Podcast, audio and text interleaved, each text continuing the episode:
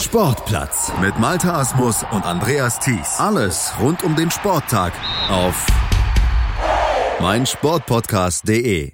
Das wird ein ziemlich hartes Brett, das die deutsche Nationalmannschaft bei der EM 2020 in der Gruppenphase zu bohren hat. Frankreich und Portugal stehen also schon mal als Gegner fest. Der amtierende Weltmeister und der amtierende Europameister werden also mit dem Löw-Team in der Vorrunde der Euro die Klingen kreuzen und die deutschen Medien sind sich einig. Todesgruppe.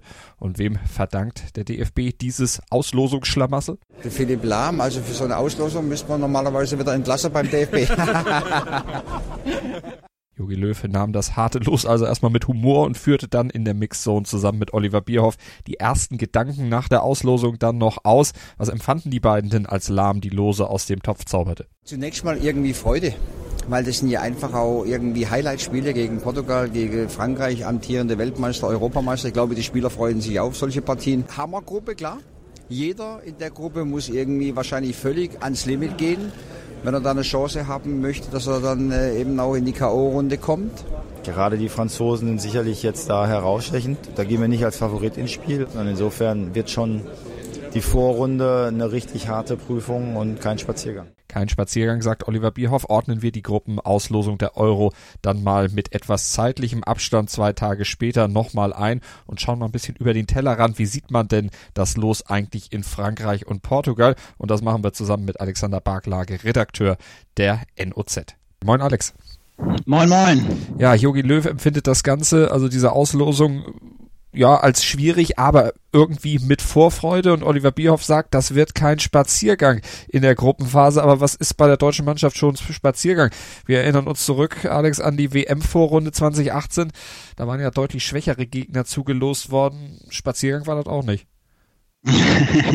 nee, so gesehen nicht. Ähm, klar, äh, ich, ich, finde, ich finde die Auslosung auch super. Ähm, man fängt gleich mit guten Gegnern an und ich weiß gar nicht, wer es von den Nationalspielern gesagt hat, ist, äh, wenn man sich, ich glaube, Gün Gündogan war es, der gesagt hat, irgendwie, wenn man sich da durchsetzt, dann, ähm, dann kann man schon von einer Mitfavoritenrolle sprechen, auch wenn die jetzt äh, vor der Gruppenphase erstmal äh, von Bierhoff abgesprochen wurde. Also ich finde es ich find's, äh, gute Gruppe als äh, wie du schon angesprochen hast, die WM-Gruppe 2018 oder auch die EM-Gruppe 2016. Das, ähm, das war ja eher weniger interessant dürfte, aus deutscher Sicht. Dürfte Löw natürlich auch jetzt in der Vorbereitung dann schon in die Karten spielen. Richtigen Schlendrian wird sich da keiner erlauben. Also sie sind alle gewarnt. Auf jeden Fall. Also erstes Spiel ist gleich gegen Frankreich ähm, in München. Ich glaube, das letzte Spiel in der Nations League war ja, glaube ich, gegen Frankreich auch in München. Das war, glaube ich, damals das 0-0, wenn ich mich recht entsinne. Ähm, klar, also ähm, auf die leichte Schulter nehmen wird man äh, Frankreich und Portugal auf keinen Fall. Und das ist natürlich dann auch gut, um ein weiteres Problem der deutschen Mannschaft oder des DFB überhaupt in den letzten Monaten, wenn nicht sogar Jahren äh, zu adressieren. Denn die schlechte Stimmung rund um das Team, da haben wir ja auch schon drüber gesprochen, als wir über die letzten Länderspiele hier mhm. im Sportplatz gesprochen haben, die wird nicht da sein. Das wird eine gute Stimmung, weil eben gute Gegner da sind. Ist das eine Chance, so eine Image-Kampagne des DFB zu starten? Also ich glaube schon, also auch hinsichtlich dadurch, dass Deutschland natürlich dreimal das Heimrecht genießt in München und dadurch attraktive Gegner hat, ähm, äh, kann sich jetzt im Vorfeld natürlich auch schon auf die EM, glaube ich, eine große Vorfreude entwickeln. Deutschland hat ja noch die beiden, äh, die beiden Testspiele, da spielen sie auch gegen gute Gegner, auf jeden Fall gegen Spanien. Das ist ja, glaube ich, schon festgezurrt im, im Bernabeu. Äh, dann spielen sie, glaube ich, noch einmal vorher ein Testspiel äh, vor der EM kurz gegen die Schweiz. Das, glaube ich, steht auch schon fest. Also da kann sich auf jeden Fall was anbahnen und ähm, dazu dann halt das Heimspiel in München. Ähm, ich glaube, das, das könnte gut werden. Natürlich, wenn, wenn man dann natürlich noch, wenn, äh, wenn einem dann noch ein guter EM-Auftakt gelingt, äh, umso besser. Wenn wir jetzt mal auf die Bilanzen der deutschen Mannschaft gegen diese beiden Gegner gucken, dann fällt auf, gegen Portugal hat die deutsche Mannschaft eine positive Bilanz. Zehn Siege, fünf Unentschieden, nur drei Niederlagen. Gegen Frankreich ist sie allerdings negativ. Neun mhm. Siege, acht Unentschieden, 14 Niederlagen. Die letzte natürlich dann oder eine der prägendsten natürlich dann äh, EM-Halbfinale 2016. Genau, ja, gegen Frankreich hat sich Deutschland jetzt ja in den letzten Jahren sehr oft gebettelt. Äh, 2014 haben wir das äh, noch wichtigere Spiel dann äh, im WM-Viertelfinale äh, damals gewonnen. Zwei Jahre später dann dieses, äh, diese beiden Griesmann-Tore mit diesem ja, mit diesem unsäglichen äh, Schweinsteiger-Elfmeter. Ähm, also das war ja damals auch, ähm, also Deutschland war ja, hatte da auch echt eine gute Mannschaft und hätte das auch nicht unbedingt verlieren müssen, damals das Halbfinale gegen, gegen Frankreich. Ähm, jetzt dann in der Nations League nochmal äh, zweimal gegeneinander gespielt. Ähm, klar, aktueller Weltmeister, Riesenpotenzial. Ähm, Franzosen haben uns aber so gesehen, äh, wenn du die statistischen ansprichst, nicht immer so richtig gut gelegen. Ähm, total spannend, äh, gegen die wieder zu spielen. Und äh, wir gehen da natürlich auch nicht äh, als Topfavorit ins Spiel, auf jeden Fall. Das hat Olli Bierhoff ja auch gesagt äh, gegen Portugal. Da sieht die Bilanz besser aus, aber Portugal ist ja so eine Mannschaft, wenn wir uns an 2016 bei der EM mhm. erinnern, die haben in der Vorrunde äh, zu keinem Zeitpunkt den Eindruck erweckt, als hätten sie irgendeine Chance, dieses Turnier zu gewinnen. Und dann spielen die eine K.O.-Runde, wo sie sich, ja, dann richtig mit Defensivfußball durchmogeln, kann man das sagen? Äh, auf jeden Fall. Also äh, ich weiß noch damals äh, 2016 äh, dreimal unentschieden in der Gruppe gegen Ungarn, Island und Österreich, glaube ich. Mhm. Ähm, dann haben sie, glaube ich, noch gegen, gegen Wales im Halbfinale gespielt, äh, gegen Kroatien, glaube ich, im Elfmeterschießen. Also sie haben sich total durchgemogelt. Also aller, äh, aller Deutschland 2000, äh, 2002 bei der WM in Südkorea und äh, Japan. Ähm, und das ist halt auch der Fußball von Portugal. Also die stehen defensiv äh, relativ knackig und gut und äh, vorne hoffen sie dann auf äh, Ronaldo und Co. Ähm, ist natürlich eine, eine, ich würde jetzt sagen, eine Dreckstruppe, so gesehen, sie, vom, vom Spielstil her. Ähm, äh, aber äh, aus der Vergangenheit gesehen denke ich schon, dass Deutschland, ähm, dass Deutschland Portugal eigentlich liegt. Hm. Also ich glaube schon, dass, ähm, dass man Portugal äh, schon schlagen, schlagen sollte. Und dann kommt ja noch ein drittes Team dazu. Wer das sein wird, das wissen wir ja erst so richtig im nächsten März, wenn dann die Playoffs gespielt werden. Aber man kann schon mal sagen, es äh, könnte Island, Bulgarien oder ja, Ungarn letztlich sein. Wenn Ungarn sich qualifiziert als, als Co-Gastgeber. Genau, genau. Also es kann, glaube ich, äh, wir bekommen ja nur diesen äh, Playoff, äh, den Playoff-Sieger aus dieser äh, D-Gruppe, wenn es Rumänien wird, weil die dann ja als Co-Gastgeber in die Niederlande-Gruppe kommen, wenn ich das äh, genau. schnell richtig überblickt habe. Genau. Ähm, ja, also Ungarn wäre natürlich für die EM schön, weil sie es, weil der, weil der Gastgeber, ein Co-Gastgeber dann wieder mit dabei wäre und dann im eigenen Stadion spielt. Ähm, Island wäre wahrscheinlich äh, das schwierigste Los, aber ähm, man muss sagen, der, der, es ist letztlich egal, wer da kommt, äh, der muss auf jeden Fall schlagbar schlagbar sein oder er muss geschlagen werden auf jeden Fall. Und dieser komische Modus macht es ja möglich, wenn Rumänien tatsächlich gewinnen sollte und dann in die Holland-Gruppe kommen, dann rückt ja einer aus dem Pfad D nach. Georgien, ja. Nordmazedonien, Kosovo oder Weißrussland. Die kennen wir schon aus der, aus der Qualifikation, ja. aber dieser Modus, können wir auch nochmal sagen, ist schon ziemlich äh, schwierig zu durchschauen. Ja, was ich mich äh, die letzten Tage immer mal gefragt habe, wer sich das tatsächlich dann da äh, bei der UEFA ausgedacht hat und wie welche Mathematiker und Statisten dann da vor Ort sind, diese, diese, diesen Modus zu erarbeiten. Das ist äh, bestimmt auf der einen Seite total interessant, äh, auf der anderen Seite wahrscheinlich total langweilig, was sie da den ganzen Tag machen. Mhm. Ähm, ich muss ganz ehrlich sagen, äh, ich finde diese einmalige äh, Europameisterschaft 2020 in, in mehreren Ländern eigentlich ganz charmant. Ähm, und ich finde es eigentlich auf der anderen Seite auch ganz charmant, dass sich äh, durch die Nations League auch mal Mannschaften qualifizieren, die sich da nie wieder qualifizieren werden. Und das ist halt vor allem dieser Playoff Pool D. Also Kosovo ist, glaube ich, das erste Mal überhaupt dabei. Ähm, Georgien, Nordmazedonien, Weißrussland. Ähm, das ist mal ganz nett, dass die jetzt äh, bei der Euro 2020 mal dabei sind. Auf der anderen Seite verwässert es natürlich schon ein bisschen. Ne? Also die EM ist jetzt schon äh, größer gemacht worden mit 24 Mannschaften, früher waren es 16. Ähm, diese ganze Geschichte mit den vier besten Gruppen Dritten, das finde ich schon nicht charmant. Das gab es früher auch mal bei der, mhm. bei der WM, bis sie dann äh, größer gemacht wurde. Ähm, also wenn man sich dann mit einem, mit einem Sieg eventuell und zwei Niederlagen weiter schummeln kann. Ja, aber vielleicht äh, ist es ja dann äh, im Juni sogar bei Deutschland der Fall, dass sie sich vielleicht mit einer, mit einer, mit einem Sieg sogar weiter daddeln. Das könnte ja sein, dann eben gegen den, mhm. die vierte Mannschaft, die da in die Gruppe dann noch reinkommt mhm. oder vielleicht auch mit einem Sieg gegen einen der anderen. Wir wissen es ja noch nicht, aber zumindest von der jetzigen Situation sieht es so aus und das haben ja auch alle Beteiligten gesagt, Deutschland ist nicht unbedingt Favorit. Aber wie sehen es denn die anderen Nationen? Gucken wir vielleicht mal auf ein paar Pressestimmen. Die Franzosen, wenn wir da mal erst gucken, da hat zum Beispiel L'Equipe, die bekannte Sportzeitung, geschrieben, Gruppe der Liebe, die Schwergewichte, welch ein Geschenk. Ich glaube, da klingt so ein bisschen Sarkasmus durch, zumindest dann, mhm. wenn man Le Monde, das äh, Cover sich da mal anguckt. Euro 2020, Le Bleu in der Todesgruppe mit Deutschland und Portugal. Also da hat man auch dann diesen dieses Vokabular aus Deutschland letztlich übernommen, beziehungsweise da ist man gleicher Meinung und Le Parisien schreibt, Le Bleu hätten auf nichts Schlechteres hoffen können als diese Gruppe. Also auch in Frankreich hat man Respekt zumindest davor. Ja, äh, ist ja auch, äh, wenn man sich einfach mal die drei Mannschaften anguckt, äh, auch völlig normal. Also es wird oft, äh, es wurde schon oft auch bei Champions League Gruppen oder so von Todesgruppen, Horrorgruppen, Hammergruppen geschrieben. Dieses Mal trifft es, glaube ich, wenn man sich einfach mal die drei Nationen anguckt mit dem letzten Weltmeister von 2014, dem aktuellen Weltmeister und dem amtierenden Europameister, ähm, macht das schon Sinn, dieses Mal diese Begrifflichkeit zu wählen. Und ich glaube schon, dass äh, sich alle natürlich äh, auf der einen äh, Seite freuen oder dass äh, die Nationaltrainer jedenfalls so preisgegeben haben haben. Auf der anderen Seite natürlich äh, die drei Nationen auch wissen, dass sie da natürlich ähm, richtig gute Gegner haben, auf jeden Fall. Und die Franzosen, ja, wie gesagt, haben wir ja gerade schon drüber gesprochen, haben, ähm, haben jetzt auch eine ganz gute Bilanz gegen Deutschland in den letzten Jahren. Also Respekt ist auf jeden Fall da, ähm, aber als amtierender Weltmeister sollte man natürlich auch selbstbewusst auftreten. Das denke ich auch. Da sollte man entsprechend hinfahren, auch wenn es natürlich gilt, dann die, Kon die Form dann bis ins nächste Jahr noch zu konservieren. Aber das Spielermaterial, was Frankreich ja hat, das ist schon ist schon wirklich eine Klasse für sich und das hat sich ja seit dem WM-Jahr letztlich auch nicht, nicht verschlechtert, vielleicht sogar eher im Gegenteil. Äh, also ich würde sagen, es ist gleichbleibend. Also die hatten jetzt ihren Peak äh, 2018, wo sie ähm, Weltmeister geworden sind mit ja, wie soll ich sagen, es ist jetzt schon wieder ein bisschen her, aber ähm, also man kann nicht bei den Franzosen sagen, dass sie sich durchgemogelt haben, aber sie waren jetzt nicht bei nicht jedes Spiel überragend, aber halt auch durch ihre individuelle Klasse mit MAP äh, erinnere ich mich ähm, geglänzt. Ähm, äh, ich erinnere mich an das Tor von Pavard gegen Argentinien. Ähm, das Finale war natürlich gegen Kroatien eine relativ deutliche Geschichte. Aber klar, sie haben jetzt noch die, die, die, das, äh, die, die guten Spieler sind nicht weniger geworden bei Frankreich und sie sind jetzt noch eingespielter als 2018 bei der WM. Also sie sind auf keinen Fall schlechter geworden. Mhm.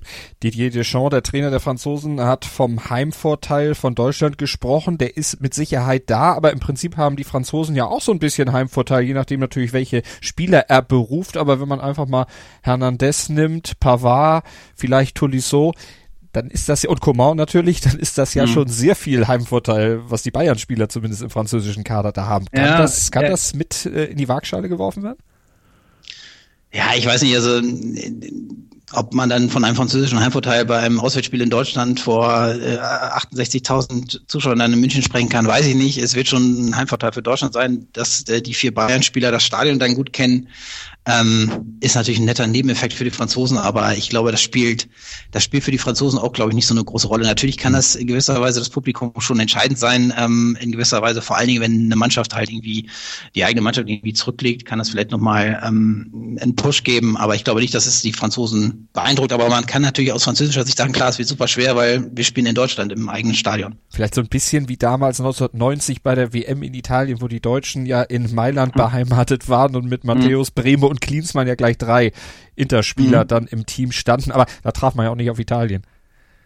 Nee, da hat man äh, gegen andere, gegen äh, eine andere Gruppenkonstellation gehabt. Ähm, klar, äh, dass es, äh, dass es jetzt ausgerechnet vier französische Nationalspieler vermutlich auch im WM-Kader, äh, im EM-Kader sein werden, äh, ist natürlich ein äh, netter Nebeneffekt und für die Spieler natürlich auch was ganz Besonderes, dass sie dann mit ihrer eigenen Nationalmannschaft in ihrem Vereinsstadion äh, bei der EM spielen. Wenn du jetzt ein Power Ranking dieser drei Nationen äh, in der Gruppe F mal aufstellen würdest, wer wäre denn gerade aktuell für dich vorne? Wirklich die Franzosen und dann Portugal und dann Deutschland? Oder wie würdest du Platz zwei und Platz drei verteilen? Denn aus deinen Worten höre ich mal raus, Frankreich sicherlich Favorit. Ja, Frankreich auf jeden Fall Favorit. Also der amtierende Weltmeister, ähm, wenn sie jetzt auch ähm, in der Gruppe ein bisschen geschwächelt ist, kann man nicht sagen, aber ich trotzdem noch relativ ähm, äh, souverän qualifiziert mit der Türkei. Ähm, ganz klar, äh, ganz klar Nummer eins. Und dann würde ich, äh, würde ich schon Deutschland sehen. Also ich bin da vielleicht auch mal ein bisschen, bisschen zu, zu, nicht zu pessimistisch, sondern ein bisschen zu optimistisch vielleicht. Aber ich glaube, ähm, äh, vor Portugal müssen wir uns, müssen wir keine Angst und Bange haben. Hatte ich ja gerade schon gesagt, dass Portugal uns eigentlich auch gelegen hat, wenn ich dann die WM 2014 erinnere, da hatte Portugal auch eine ganz gute Mannschaft und die haben wir dann äh, dank eines, eines gewissen Thomas Müller äh, 4-0 erstmal weggehauen in der, im ersten Vorrundenspiel. Ähm, nee, ich glaube schon, dass, dass, dass Deutschland dann auch aufgrund des Heimvorteils ähm, schon auf Platz zwei ist und ähm, ich würde Stand jetzt, würde ich sagen, dass Deutschland Gruppenzweiter wird. Ich glaube, das sehen die Portugiesen auch so, denn Diario de Noticias hat zum Beispiel geschrieben, Portugal in der Todesgruppe, die Auslosung hat sich nicht als Freund Portugals erwiesen und Publiko schreibt, Schlimmeres war praktisch nicht möglich, aber mhm. sie machen so ein bisschen auf Hoffnung, das was du ja vorhin schon gesagt hast, es ist weiter möglich und realistisch sich vorzustellen, dass alle drei großen Nationen letztlich weiterkommen. Also irgendwie spielt man da auch schon so ein bisschen darauf an, dass äh, Platz drei eben möglicherweise doch noch reichen könnte. Äh, unterschätzt sich Portugal da vielleicht selber nicht auch ein bisschen? Ist das sehr viel Understatement? Aber ich glaube, das ist so typisch, typisch äh, portugiesisch, dass sie sich, ja. äh, ich weiß, ein kleines, kleines Land, dafür äh, bringen sie super gute Fußballer raus. Ähm, ich glaube, so ein Understatement äh, aus deren Sicht ist ja auch nicht verkehrt. Ähm, und sie wissen ja auch, also ich kann mich erinnern, dass sich Portugal zwar immer in den letzten Jahren auch für die großen Turniere qualifiziert hat, aber nie souverän. Also sie waren halt in den in der EM-Quali und in der WM-Quali halt, äh, haben sich immer so ein bisschen durchgemogelt. Also immer viele 1-0-Siege, wenig Spektakuläres. Ähm, jetzt sind sie in der Gruppe mit der Ukraine nur Zweiter geworden. Ähm, davor waren sie, glaube ich, mal in der Gruppe mit der Schweiz. Da ist Schweiz Erster geworden. Also die haben sich nie, sie haben zwar immer qualifiziert, aber nie sich irgendwie mit Ruhm bekleckert. Und ich finde den, den portugiesischen Trainer, der ist da auch irgendwie äh, prädestiniert für diese ganze Geschichte. Wenn man ihn sich auch so, so immer anguckt, wie griesgrämig er da reinguckt, das passt immer irgendwie so ein bisschen zum Spielstil der Portugiesen. Ähm, also hinten, hinten, hinten erstmal dicht und gucken, was halt vorne, wie gesagt, äh, CR7 macht oder wen sie da vorne noch so rumlaufen haben. Mal gucken, was dann passieren wird. Also, Gruppe F ist die Todesgruppe. Wie würdest du denn die anderen Gruppen einschätzen? Was ist, ist denn deine Lieblingsgruppe aus den anderen äh, fünf Verbliebenen? Meine Lieblingsgruppe. Ähm, also ich finde die Gruppe A eigentlich ganz spannend ähm, mit Italien, Wales, Schweiz und äh, der Türkei. Ähm, weil ich vor allen Dingen auch, ich bin großer Fan von Wales. Äh, ich glaube, vor zwei Jahren, ähm, äh, Quatsch, vor vier Jahren sind sie, äh, vor dreieinhalb Jahren bei der, e äh, bei der EM waren sie ja das erste Mal dabei, sind dann gleich ins Halbfinale gekommen. Und jetzt haben sie eine wesentlich bessere Mannschaft mit vielen gestandenen Premier League-Spielern, ähm, haben sich jetzt auch zwar am letzten Spieltag erst qualifiziert, äh, aber ich glaube, die hätten auch, äh, auch wieder ein bisschen äh, Außenseiterpotenzial, ähm, äh, sich in der Gruppe auf jeden Fall äh, zu qualifizieren und dann vielleicht auch ein bisschen weiterzukommen. Kommt drauf an, äh, wo sie dann halt landen. Italien für mich auch so ein bisschen äh, ja, Geheimfavorit ist immer so ein doofes Wort, aber haben eine super, ich glaube, wir haben alle Qualifikationsspiele gewonnen bei der EM. Äh, ich glaube, 30 Punkte geholt aus 10 Spielen. Ähm, so ein neuer, so, eine, so ein bisschen mit Deutschland vergleichbar, so, eine neue, so eine neue Welle da in Italien mit vielen jungen Spielern, ähm, spielen halt ihre, ihre Gruppenspiele zu Hause. Ähm, die finde ich auch relativ ausgeglichen, die Gruppe mit Schweiz ist ja auch immer, qualifiziert sich eigentlich auch immer, hat noch nicht so richtig den großen Sprung geschafft, irgendwie immer ins, Viertel, äh, ins, ins Halbfinale oder Viertelfinale. Ähm, Türkei, auch spannend jetzt, eine starke Quali gespielt mit der, äh, zusammen in der Frankreich-Gruppe.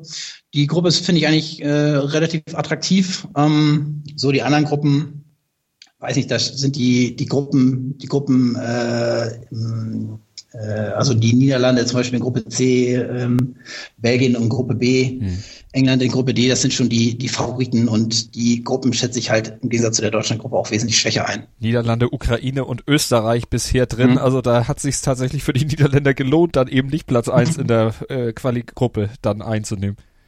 Ja, also das äh, finde ich auch ist die schwächste Gruppe, wenn man mal ganz ehrlich ist, wenn man jetzt davon ausgeht, dass dann noch der Playoff-Winner der Gruppe D äh, da reingeht mit mhm. äh, Georgien, Nordmazedonien, Kosovo oder Weißrussland, dann äh, haben die Österreicher auch mal eine ganz gute Chance, vielleicht weiterzukommen. Vor vier Jahren äh, hatten sie auch eine ganz äh, relativ einfache Gruppe und sind dann Gruppenletzter geworden mit der Ungarn, Portugal und Island-Gruppe damals. Ähm, ich glaube, diesmal haben sie eine gute Chance weiterzukommen äh, und haben ja auch, äh, finde ich auch eine ganz ganz gute Truppe diesmal auch wieder beisammen die Österreicher. Und ja Niederländer klar, für die hat sich äh, auf jeden Fall bemerkbar gemacht, dass sie äh, nur Gruppenzweiter geworden sind, haben jetzt eine ganz äh, einfache Gruppe, sage ich mal so sollte doch möglich sein für die Niederländer dann in die K.O.-Runde zu kommen. Und vielleicht kommt es ja dann irgendwann noch zum Aufeinandertreffen mit Deutschland. Also ist sicherlich nicht unrealistisch, vielleicht ja dann auch im Finale. Ich weiß jetzt gerade den genauen Weg der beiden Mannschaften dann in der weiteren, weiteren Verlauf nicht, aber das hängt ja auch noch von so vielen Rechenexempeln ab, die dann ja. irgendwie noch dann angestellt werden müssen. Aber das werden die Kollegen der UEFA sicherlich entsprechend einschätzen und auswerten können. Wir sind gespannt auf das Turnier im nächsten Jahr, werden natürlich den Weg der Mannschaften dahin noch verfolgen, auch hier auf meinsportpodcast.de reichlich Programm rund um die EM anbieten können. Das wird auf jeden Fall einiges zu hören geben dann im neuen Jahr für die Auslosungs Nachschau sage ich auf jeden Fall erstmal vielen Dank an Alex Barklage. Ja, äh, vielen Dank und hat Spaß gemacht, wie immer. Schatz, ich bin neu verliebt. Was? Drüben. Das ist er. Aber das ist ein Auto. Ja, eben. Mit ihm habe ich alles richtig gemacht. Wunschauto einfach kaufen, verkaufen oder leasen. Bei Autoscout24. Alles richtig gemacht. Vernimmt sich, was man will, dann wilde Gerüchte entstanden. Fast nichts davon stimmt. Tatort Sport. Wenn Sporthelden zu Tätern oder Opfern werden, ermittelt Malte Asmus auf meinsportpodcast.de. Folge dem True Crime Podcast, denn manchmal ist Sport tatsächlich Mord. Nicht nur für Sportfans. Sportplatz mit Malte Asmus und Andreas Thies. Alles rund um den Sporttag auf meinsportpodcast.de. Willkommen bei meinsportpodcast.de. Wir sind Podcast. Wir bieten euch die größte Auswahl an Sportpodcasts, die der deutschsprachige Raum so zu bieten hat. Über 20 Sportarten. Mehr als 45 Podcast-Serien. Über 9000 veröffentlichte Podcasts. Und über 5 Millionen Podcast-Downloads. Allein im Jahr 2018. Wir sind Podcast. Wir sind meinsportpodcast.de. Schatz, ich bin neu verliebt. Was?